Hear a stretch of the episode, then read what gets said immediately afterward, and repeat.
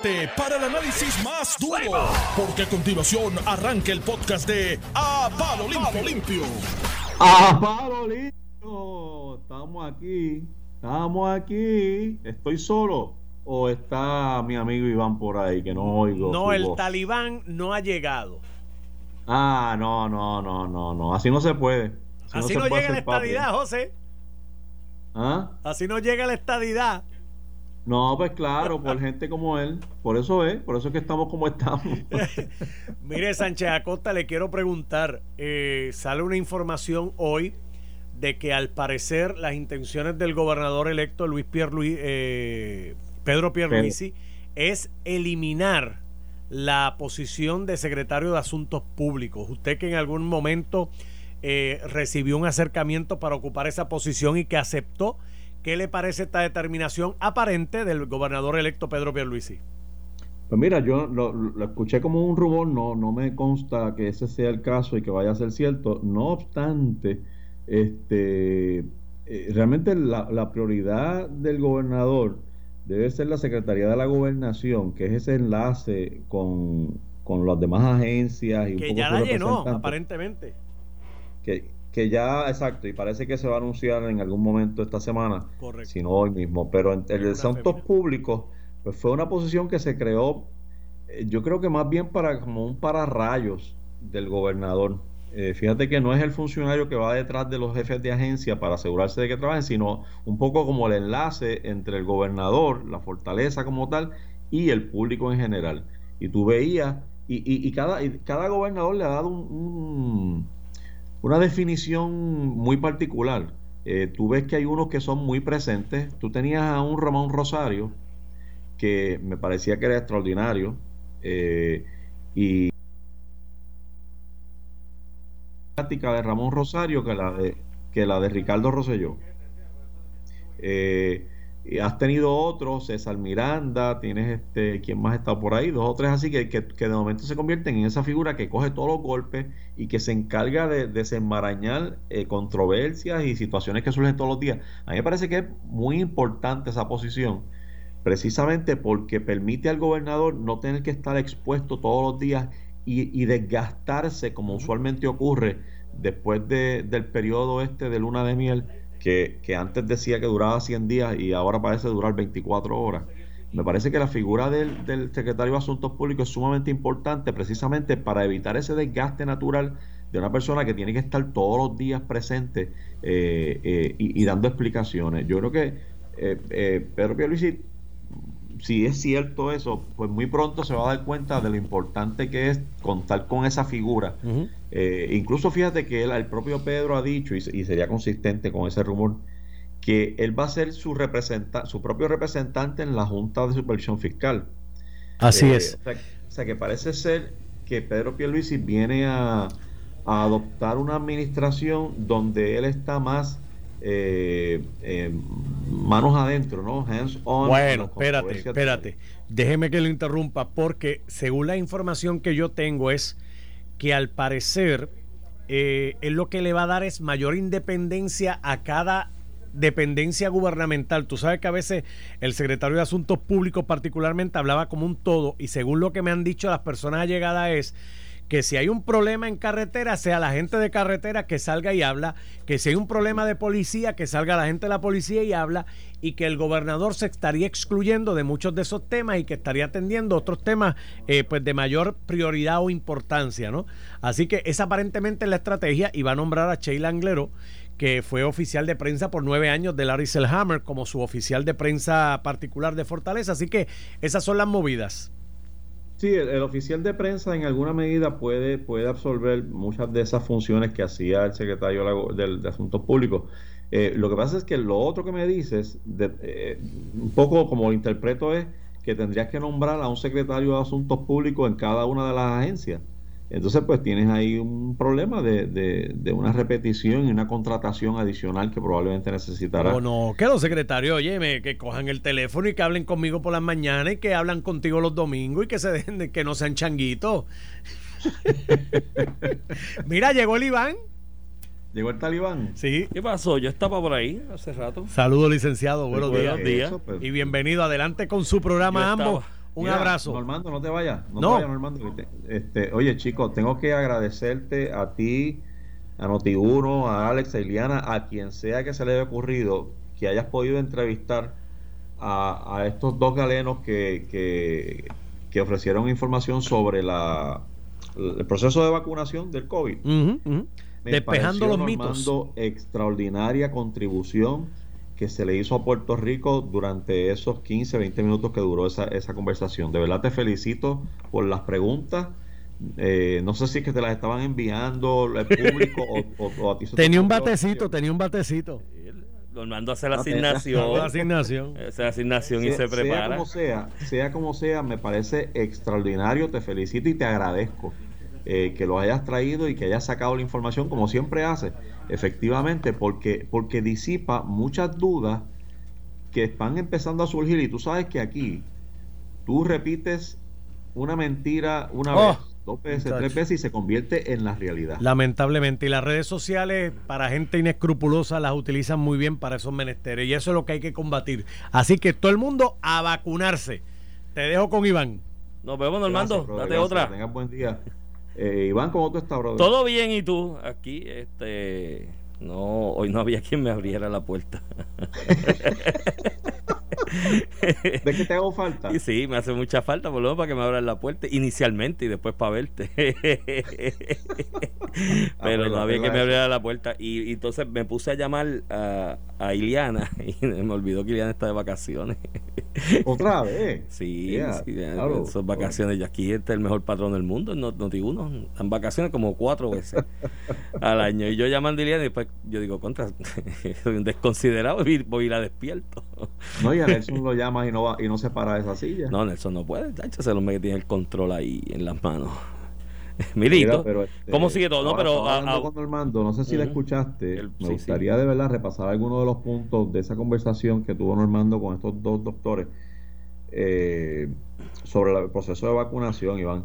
Tú sabes que ya hoy están esperando el primer avión con la primera carga de vacunas, creo que anda por un total de unas 32 mil, sobre 30 mil vacunas, que van a ir dirigidas inmediatamente y se van a distribuir entre los 65 hospitales de Puerto Rico eh, para ser administradas a los eh, eh, recursos, ¿no? El recurso humano que, ofrece primera respuesta en los hospitales. ahí estamos hablando de médicos, enfermeras, tecnólogos, emergenciólogos, todos los, funcionarios de de apoyo que tienen los hospitales. De hecho, quizás 30 mil son, son pocos. Se quedan cortas.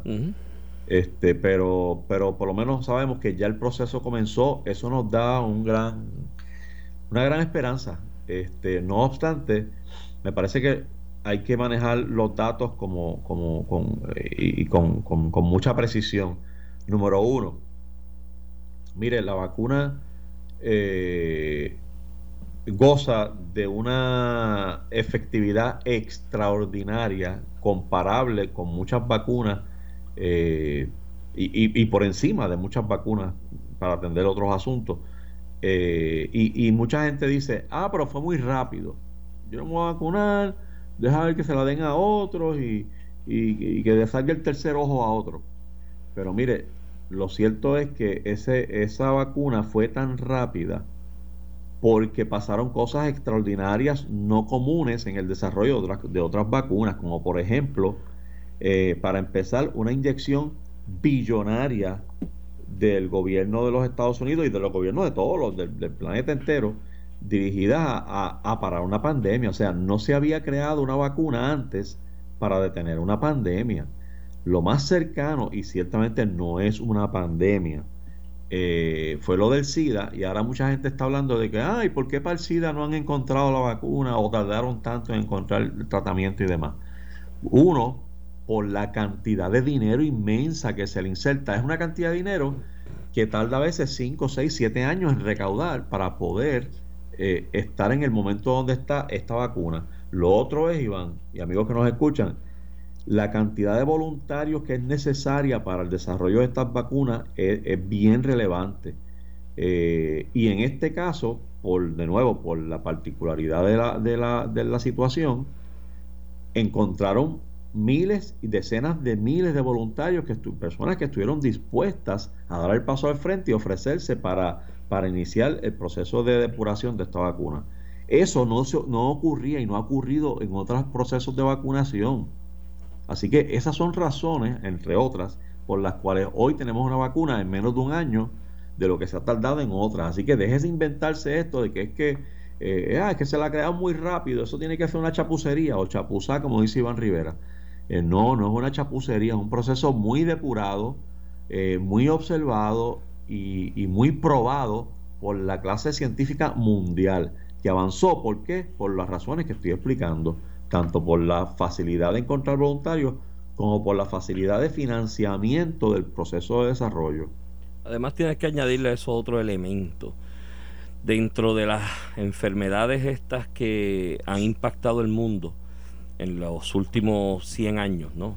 Por poner un límite de tiempo, ¿no? Porque ha habido en otra época, pero no, estaba la ciencia tan avanzada como el día de hoy. Pero vamos a, ir a los últimos 60, 70, 80 años, que es donde ha avanzado la ciencia en cuanto a este asunto del manejo de, de las enfermedades y crear vacunas, ¿no? y utilizar de alguna manera eh, inyectarte algún, algún reactivo o algún, alguna sustancia que te ayude a que el cuerpo te haga, te cree defensas y te cree la memoria genética para atacar esa enfermedad en el momento en que te dé o te contagies de la misma. No había habido en todos esos 80 años unos avances en la ingeniería genética como los hay hoy en día. O sea, esto yo vi, la, ingeniería genética ha avanzado a unos niveles tal que te cogen cualquier virus de estos como ser vivo que es, porque el virus es un ser vivo, ¿no? Te cogen cualquier ser vivo de estos, un virus en específico, van al mapa genético, al ADN de ese virus y te lo pueden controlar y te lo pueden estudiar, controlar y manipular de una manera extraordinaria que es una ciencia que no había avanzado tanto en las últimas décadas. Y hoy día estamos en, aparte de los elementos que tú señalas, ese tienes ese otro elemento adicional de cómo ha avanzado la ingeniería genética. Mírate que aquí no te están inyectando un virus, ¿no? Ni te están utilizando el extracto de un virus como en otros casos, ¿no? Como Eso es importante, los, 60, lo, dijeron esta mañana. Como era en los 60, los 50, que te inyectaban de alguna manera el virus, todo, se cogía el virus, se manipulaba y se te inyectaba para que el cuerpo te lo reconociera y pudiera enfrentarlo en el futuro. Así fue, que sé yo, el polio, la viruela, las otras vacunas que nos ponían a nosotros en nuestra época, ¿no? Cuando éramos muchachos.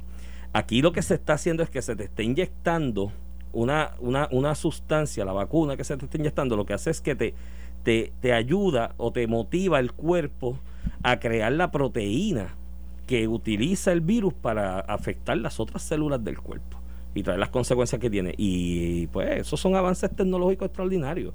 O sea, yo creo que aquí no hay... Ah, y, y señalas un punto importante, la cantidad de voluntarios para hacer el estudio te reduce los márgenes de error a cosas ínfimas, ¿no? Tú sabes, en el análisis, a por cientos bien ínfimos. Así que nada, todo el mundo tranquilo y seguro.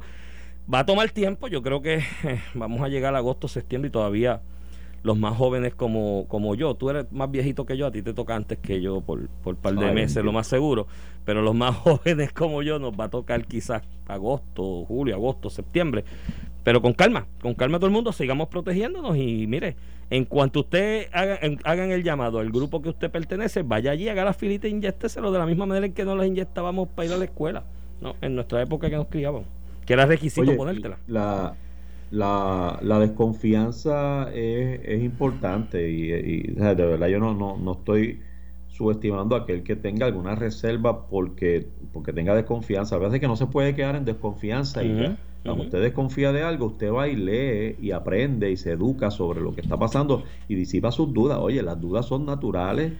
Eh, y Twitter no es la mejor fuente de información, ni Twitter ni Facebook son la mejor fuente de información. Vaya a fuentes fidedignas, corroboradas, científicas.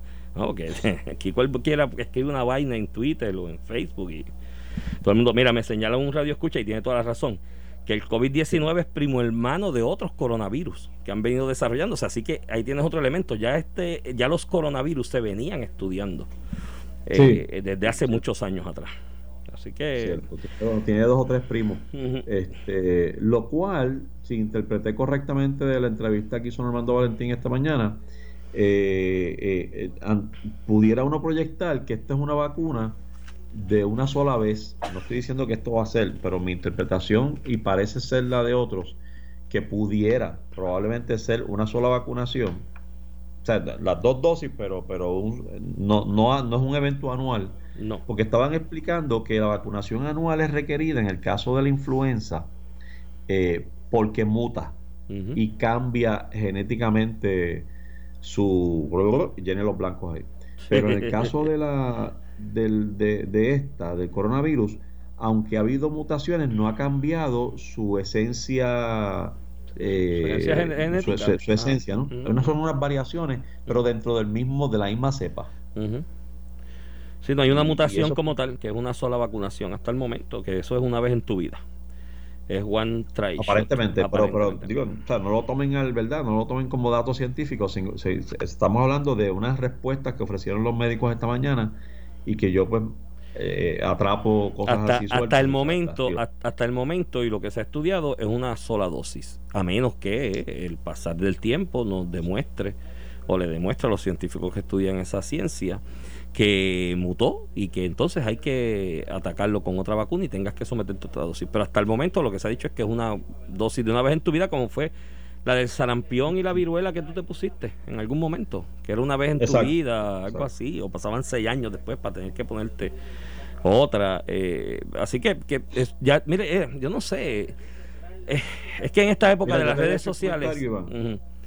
de, que, de que la votación fue 17 a 4 con un abstenido en el, en el, entre el grupo médico de la FDA y, me quedé con la duda y te lo, creo que te lo dije la semana pasada de que bueno, pero esos cuatro, ¿qué fue lo que pasó? Por la edad, ¿no? Y entonces pues me puse a buscar y, la duda de los cuatro eh, resultó ser en torno a eh, la edad de exclusión.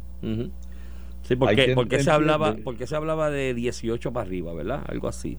Exacto, se hablaba, o se hablaba de 16 para arriba o de 18 para arriba, y esa controversia sobre esa es que había la reserva en alguno de estos del equipo médico. Y es una reserva genuina, ¿no? Porque tú dices, ¿qué, qué hago con los de menos de 18? A estar por ahí contagiándose y contagiando a todo el mundo.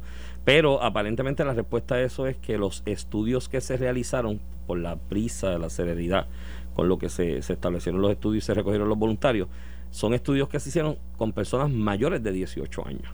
Porque hay una facilidad de la autorización en la mayoría de los estados, ya con 18 años tú eres mayor de edad. Entonces, pues tú puedes ir allí solito y firmar el papelito y decir yo soy voluntario. Y pues se adelantó. Sí, que no es que, se, le hicieron pruebas y salieron mal, es que no se es que no se sometieron a pruebas. Exacto que no hay, no hay, no hay, no hay, no hay menores de 18 años en el estudio. Entonces, Creo que es una medida sabia de los científicos que están sugiriendo que sea para mayores de 18 años, porque la, la realidad es que, que si, no, si no estudiaste menores de 18 años, pues juegas safe y tú vacunas a mayores de, de 18 más, ¿no? Lo que fueron los sujetos de estudio. Añádele, a eso que eh, ese grupo parece no haber tenido, obviamente con excepciones, pero en términos generales, eh, menos eh, asintomáticos eh, y menos graves cuando se contagian. Por supuesto, con excepciones, porque sabemos de un menor aquí de 16 años, creo que fue. Sí, pero eso depende a veces también de otras condiciones que tenga la persona, ¿no? En, en esa edad, pero la realidad es que ha, habido una tendencia bastante marcada de que ha afectado a las personas mayores, ¿no? 60 plus, 70, tú ves la lista en Puerto Rico de fallecimientos y la inmensa mayoría está sobre los 70, ¿no? Eh, así que eh, eso ese, ese, debe ser el grupo prioritario, me imagino. Después de los de primeras respuestas, deben ir en orden descendente, escogiendo esos grupos de edad, porque han sido los que la data de fallecimientos ha, resaltado de alguna manera. Y pues irán ahí poco a poco en algún orden de prelación. Nada, Mientras tanto, todo el mundo sigue protegiéndose. Tú sabes, tú sabes otra cosa importante, perdona que te interrumpa, es que como no te estoy viendo la cara ahora, este, el, el, es importante eh, proyectarle a Puerto Rico que, porque ya que tenemos y ya que hay unas reservas eh, naturales y legítimas con este proceso de vacunación que cada cual debe atender con información, que es lo que estamos tratando de, promover tú y yo aquí en estos minutos, Eh, ya que ese es el caso natural, no compliquemos ni creemos dudas en el proceso de distribución. Me explico.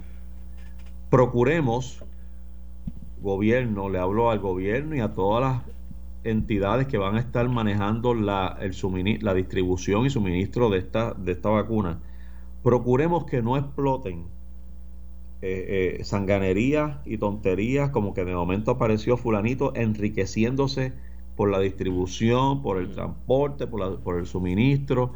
Eh, digo, esto es una situación distinta a las pruebas, donde estábamos como que buscando dónde las compro y quién las compra y quién las conseguía a mejor precio. es una situación distinta. aquí provienen de Pfizer y de Moderna y punto. O sea, no hay como que esta, digo, de Pfizer inicialmente, porque la de Moderna esta semana es que pasa por el proceso de FDA, pero, pero esencialmente pues son esas dos. Por lo tanto, no hay mucho espacio para el para el culipandeo este de, que salió, me la apareció un, Juan Maldonado de la vida a decir, no, yo las consigo en Australia más baratas.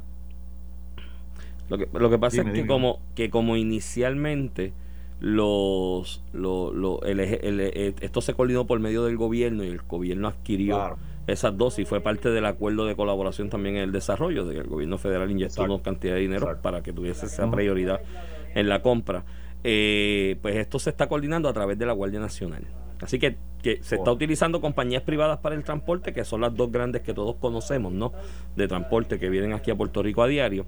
Se están utilizando esas para el transporte, pero la logística de almacenamiento y distribución y aplicación está corriendo a manos de la, del ejército, de la Guardia Nacional, en el caso de Puerto Rico. Así que eso pues ayuda y disipa eh, dudas. Esperemos. por lo menos esa parte. Exacto. La otra parte, la otra parte, este, si bien queda disipada esa parte de las contrataciones y demás, eh, o por lo menos eh, contamos con esa esperanza, es el asunto de la distribución misma y el orden eh, no puede aparecer, oye, y esto va a ser, yo creo que inevitable, Iván, eh, no puede aparecer alguien vacunándose por encima de una fila de, mil personas eh, porque es hijo de fulano de tal. Claro.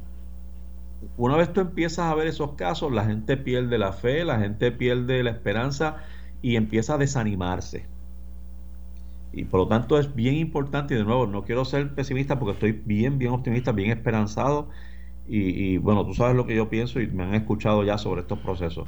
Eh, y, te, digo más, eh, una vez comienza una administración nueva, yo siempre eh, me enfrento a ese proceso con mucha esperanza y con toda la ilusión del mundo de que vienen a hacer cosas grandes por Puerto Rico, importantes y que vienen con el mejor deseo de trabajar y echar para adelante las cosas. Y parto de esa premisa, no de la otra, parto de esa precisa, precisamente, de esa premisa.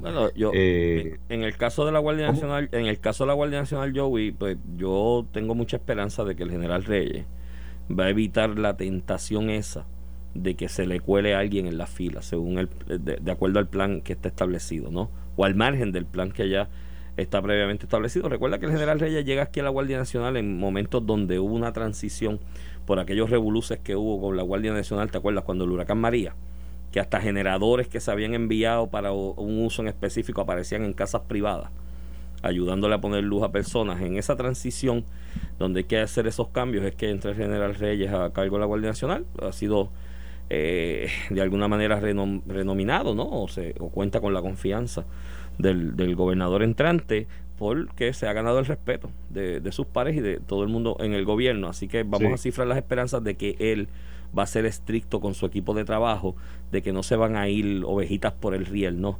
Eh, tratando de, de, ser jaiba, de que adelántame a mí porque soy familia de Mengano o sobrinito de fulano o abuelita de, Prensejo, ¿me entiendes? Esto es importante, esto es importante porque, mira, mientras hablamos de eso, ya me han escrito varias personas precisamente con ese tipo de preocupación. Y, yo creo que, a mi juicio es infundada, ¿no? De nuevo, la desconfianza me parece importante porque somos seres humanos eh, y por naturaleza vamos a tener dudas sobre muchas cosas. Lo importante es no quedarnos ahí, es buscar información. Así que, Ya hay unas dudas y yo puedo entenderlas. Así que tiene que protegerse el gobierno, el ejército este, y, la Guardia todo el que esté involucrado en ese proceso, de que no aparezcan las colas en la fila, como tú dices. Porque entonces eso desanima, eso siembra dudas y una nube negra sobre un proceso que ya es incierto de por sí y sobre el cual estamos ¿verdad? manejando dudas de otra naturaleza. no, no, se le, no se le deben añadir dudas de naturaleza logística a lo que ya, ¿verdad? Este, encima de unas dudas que ya existen sobre, sobre el proceso mismo de, de vacunación y del desarrollo. Este, de nuevo, yo, yo sugiero y luego de escuchar a los médicos me convenzo más todavía y por la información que sigo buscando de que es un proceso en el que debemos estar inmersos. No es algo rápido, no pretenda que usted al terminar diciembre o enero ya usted está vacunado y si no lo vacunaron, ah, este gobierno no sirve. No, no, no, no, no, es que es un proceso que va a tomar mucho tiempo. Eh, somos, somos 3 millones y se aspira a alcanzar 60-70% de, de vacunación de la población, así que este podemos estar hablando del de, verano o pausado el verano, de, pasado el verano. Pasado el verano. Así que dije pausado porque me escribieron que hay pausa. Vamos a una pausa y vamos a la pausa y cuando regresemos. Ajá, ¿qué tiene? Vamos a hablar de la ley seca y cómo se está manejando, este para que me cuentes tu experiencia y los bloqueos, los bloqueos. Los bloqueos y todo eso. No se vayan. Estás escuchando el podcast de A Palo Limpio de Noti1630. de regreso, amigos, a Palo Limpio en Noti1630. Hoy es lunes 14 de diciembre. Yo soy José Sánchez Acosta y conmigo está Iván Rivera. Saludos nuevamente. Este, mira, eh, nada, discutíamos sobre el COVID, la vacuna y demás. Este, yo creo que en esa misma línea, Iván. Eh, hay que destacar pues, lo que ha pasado este fin de semana, que ha sido medio, medio confuso y disgustante para muchos. Entre otras cosas, pues este fin de semana fue el primero eh, bajo la nueva orden ejecutiva que, que tú sabes que disponía de una ley seca a partir del sábado a las 5 de la mañana hasta, hasta, hasta ahorita. Sí. Hasta hoy a las 5 de la mañana. De hecho, eso es un truco. ¿Cómo, la pasaste, Mira, la pasaste en ese proceso seco, Iván? Mira, pues primero que todo, eso es un, un, truco, ¿oíste? Porque no es ley seca ah, del sábado a las 5 de la mañana. Si cierras todo el viernes a las 10 de la noche, a las 9 de la noche, es ley seca desde el viernes a las 9 porque cerraste todo el viernes. es que ah, con la semántica con la semántica juegan para que digan, ah, no es tan largo, nada, pero sí es largo. Mira, yo la pasé. la cuántas horas ahí. Sí, sí, la pasé. pero entonces te dicen, no, es del sábado a las 5 de la mañana. No, desde el viernes a las 9. Eh, yo, pues mira, ¿qué te puedo decir? Como buen puertorriqueño, yo hago acopio en mi casa siempre de algo. Pero tú sabes lo que pasa, a los que tengo agarrados del centro del corazón y del pecho, a los restauranteros, mano. Ah, los tengo agarrados porque mira, ese en, Puerto Rico la, esencia, esencialmente la economía es capital ausentista. Tiene unas mega tiendas, unas mega almacenes de estos de descuento y demás, que se llevan un shock grande de la actividad económica de consumo. Eh, cuando tú buscas cuál es el empresario puertorriqueño con capital puertorriqueño, eh, que es actividad económica local, que es dinero que se queda aquí. En esencia es ese tipo de, de, de, de insumos, ¿no? Hay otras cosas, de mecánica, whatever, pero tiene eh, mucho muchacho joven, emprendedor, que ha invertido su capital, el poquito que tenía, en este restaurancito, en el food truck, en la concesión, en la panadería, en lo otro. Entonces, ese tipo de negocio, Sánchez Acosta, en gran medida su ganancia depende de la bebida alcohólica, porque la comida a la larga no le deja tanto margen de ganancia. Pero el traguito, la botellita de vino, la otra cuestión, la cervecita, eso le deja márgenes de ganancia buenos, que es con lo que de alguna manera sustentan el negocio. Y yo decía, Dios mío, mano, aparte de que le estás metiendo un lockdown el domingo que solamente pueden abrir para llevar y cargar, que es lo menos que la gente eh, consume en ese tipo de negocio. El segundo, ese día del fin de semana que está abierto, no te pueden vender ni, ni, ni, ni una cerveza, ni un traguito, y ahí se fue, olvídate. Un montón de la ganancia, aparte de lo que vi, porque sí visité dos restaurantes el sábado eh, y vacío. Porque la gente al no tenerle el vinito y la cuestión en el restaurante se desmotivan de ir. Y los tengo agarrados del alma. Me vendieron, ¿tú sabes qué me vendieron? Que es bueno para ti esto. Una cerveza cero alcohol.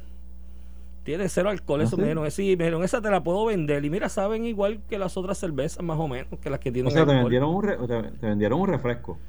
Mira, sabe a cerveza, tiene cero alcohol. Después que me di la primera y leí la tabla que tenía el doble calorías de la que tiene alcohol y de carbohidratos, yo dije, pero si me voy a meter esto al cuerpo, me la meto con alcohol de viaje, no, es negocio. ¿sabes? Tú ves, por eso es que así no se puede. Pero, mira, los tengo agarrados, de verdad me preocupa esto, eh, Sánchez Acosta, a largo plazo. Y las tiendas que vi por ahí, los moles, y disculpa, con esto te dejo los topos.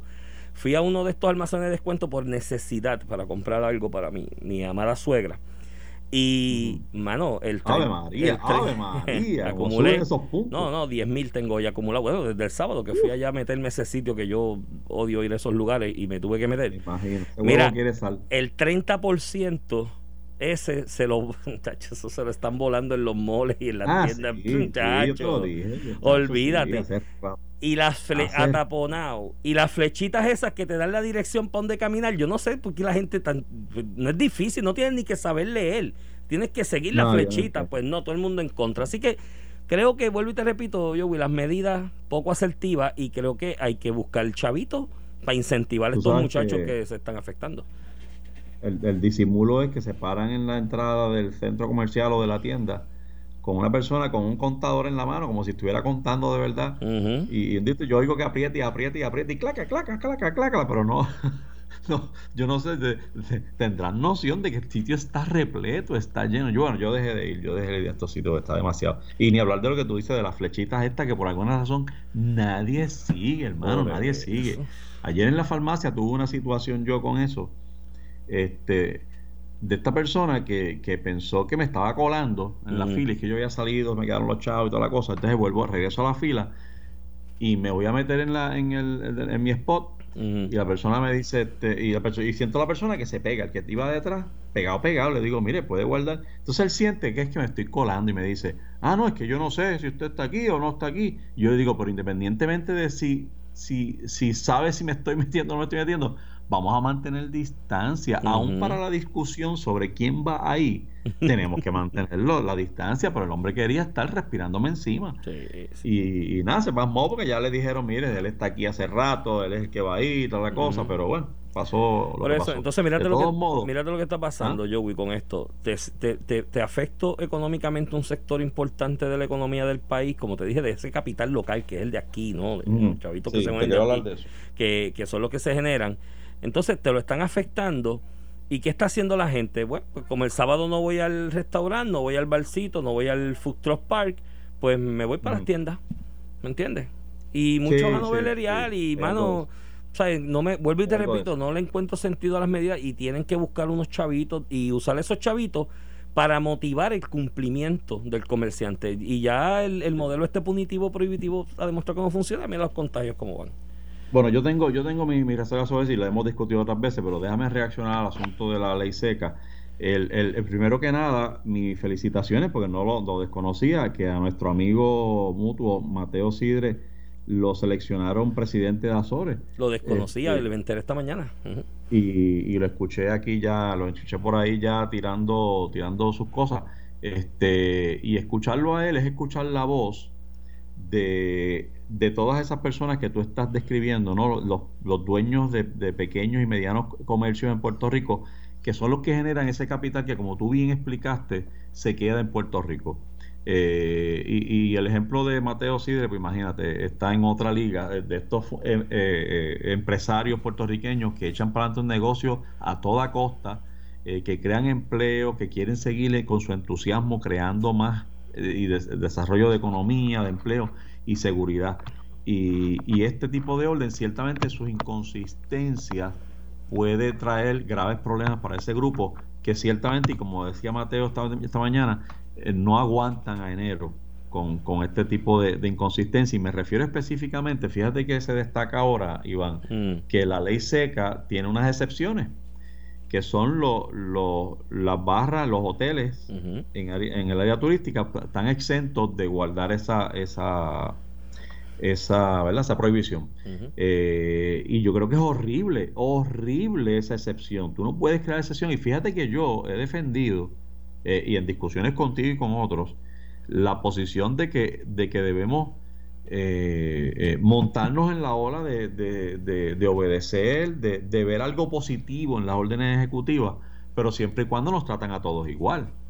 O sea, no, puede ser, eh, pues en, la, eh, en, el, en el negocio que está en la esquina tal, no vas a poder vender bebidas alcohólicas, pero si caminas una cuadra al Hotel X, allí sí puede. Entonces, ¿verdad? Eso es malo por donde quiera que lo mires. Por un lado, estás diciendo, el turista puede tener un acceso que no tienen los puertorriqueños, lo cual sugeriría disparatadamente que entre los turistas no se promueve el virus como entre los locales. a veces el turista, a veces el turista es, que, el que lo trae. en todo caso, es, en todo caso, exactamente eso, exacto. Este, y el otro absurdo que traería es tener a locales metiéndose en los hoteles. Sí, el que tenga, el que tenga mayor poder adquisitivo que puede pagar el palo a 12 pesos en el hotel. No, no, es verdad. O sea, te, está creando, otro problema. te está creando un discrimen porque el palo, el palo en el hotel vale 12 pesos, 14 pesos, dependiendo del hotel y la barra en que te parques del hotel o en la mesa que te parques del hotel. Entonces, pues, ¿qué estás haciendo? Pues es ley seca para los pobres nada más, que va el chinchorro a la esquina o el colmadito a la esquina y se da una fría allí y trepa el pie contra la pared mientras se lo da. Que amén, que ese colmadito tiene menos, a mi percepción, y mi, mi, mi, mi reserva sobre mi conocimiento salubrista o de científico sobre salud y sobre virus, pero de lo poquito que yo sé y de lo que se ha hablado de este virus tiene menos riesgo, porque se compra la cerveza, se va al colmado y se pega el pie de la pared para allá al aire libre, dándose su cervecita mirando para lejos. En el hotel están todos apiñados uno encima del otro, porque no son los espacios más grandes del mundo, en esas barras. Eh, eh, es que no, no, vuelvo y te repito, no hay consistencia. Entonces, el efecto agregado de la prohibición es un tajo a la economía del capital local, que es el que de alguna manera tenemos que incentivar, que eche para adelante si queremos que este país crezca. Sin duda, sin duda es así. Yo, como te dije, yo, y tú sabes que yo incluso he hasta favorecido en contra de mis instintos como abogado, he favorecido, incluyendo el, bloqueo este en las carreteras para la inspección de la, de la asegurarnos de que se está cumpliendo con la, con la mascarilla, porque mi filosofía detrás de esto es que, es que realmente eh, cualquier esfuerzo, cualquier iniciativa que va dirigido a, forzarnos a nosotros a tener la mascarilla puesta, yo creo que va, va a contribuir grandemente antes de que llegue la vacuna o un tratamiento oficial eh, a, que, a que realmente podamos controlar esta pandemia. Yo de verdad lo creo, estoy convencido de corazón de que si nosotros usamos todos mascarillas, lo vamos a lograr. Entonces, para eso no puedo hacer excepciones, sea en la casa, sea en el carro, sea en el negocio, sea en la calle, debemos usar la mascarilla. En el carro, que es un lugar cerrado, si tú vas con tres personas, a mí no. Yo creo que lo que mata mucho de estas medidas son las excepciones. Ese es el gran problema, porque porque si tú me dices a mí en el carro, todo el mundo va a usar mascarilla, yo no tengo problema. Oye, y reconozco argumentos que tú y otros han traído que son legítimos. Oye, créeme, después de 25 años como abogado, yo te puedo elaborar un gran argumento, un efectivo eh, eh, y, muy coherente argumento de por qué puede o no ser inconstitucional esa medida. Nos podemos enredar las pescosas en cualquier momento con eso. Lo que pasa es que llega un momento donde, como decía el profesor de profesores de, abogados, don Miguel Velázquez, el abogado no puede perder el sentido común. Y hay una pandemia corriendo y hay gente muriendo. Vamos por 1.300 muertos, por lo menos en Puerto Rico. Eh, Hay una situación real. Eh, independientemente de la, de la fantasía y, la, y las teorías conspiracionales de algunos, tú sabes, que salen por ahí hablando de los marcianos y cómo nos quieren hacer daño y matar a todos juntos. Eh, eh, independientemente de eso, hay una realidad, está muriendo gente. Y cuando tú me hablas de gente muriendo masivamente, pues entonces cualquier iniciativa que va dirigida a, promover el uso de mascarillas o de cualquier aditamento para evitar la propagación del, del, del, virus, pues yo, yo estoy, yo estoy on board. ¿Verdad? Y no es que, y no es que desconozco o subestimo el argumento que traen muchos juristas eh, sobre, sobre la constitucionalidad o inconstitucionalidad de muchas de estas medidas. Yo puedo, oye, yo podría elaborar un argumento. Lo que pasa es que he optado por tener la buena fe y la confianza de que, de que si yo uso mascarilla y obligo a todo el que va en mi carro a usarla, pues estoy contribuyendo y, y punto. Tú sabes, obviamente, pues el que lleva drogas en el carro, el que está haciendo cosas ilegales, claro que va a poner el grito en el cielo. Y por supuesto corresponde a los abogados proteger a ese, no por ser ese un, un, delincuente, sino porque, porque la regla aplica a todos. y, tú no quieres abrir esa puerta, pero, pero digo, llega el momento donde el sentido común tiene que meterse en la, y estar sobre la mesa también. Las excepciones es, como te dije, las excepciones y las inconsistencias es lo que ha dañado la mayoría de las órdenes ejecutivas y desde marzo para acá se han emitido N cantidad de órdenes ejecutivas y cuando tú ves las órdenes ejecutivas, Joey, versus la data de contagios y de hospitalizaciones y otros vectores que puedas medir, como que no te hacen sentido en época, en tiempo y espacio, ¿entiendes? O sea, creo que aquí, ah, y, y te lo te lo esto con otro tema que escribí algo ayer en las redes y hubo muchas reacciones y, y, y las comentamos aquí también. Ayer el municipio de Bayamón, Ramón Luis Rivera, hijo, su alcalde, promovieron una actividad de testeo masivo ¿no? en, las facilidades del complejo deportivo, si mal no recuerdo, un tipo de servicarro, estación que había. ¿Tú sabes cuántas personas fueron ayer allí, Joey? Bayamón, cinco mil y pico de personas, mi hermano. Cinco mil y pico, lo que te demuestra lo que he comentado contigo en muchas instancias aquí en Apalo Limpio, que aquí hay un problema de acceso a las pruebas.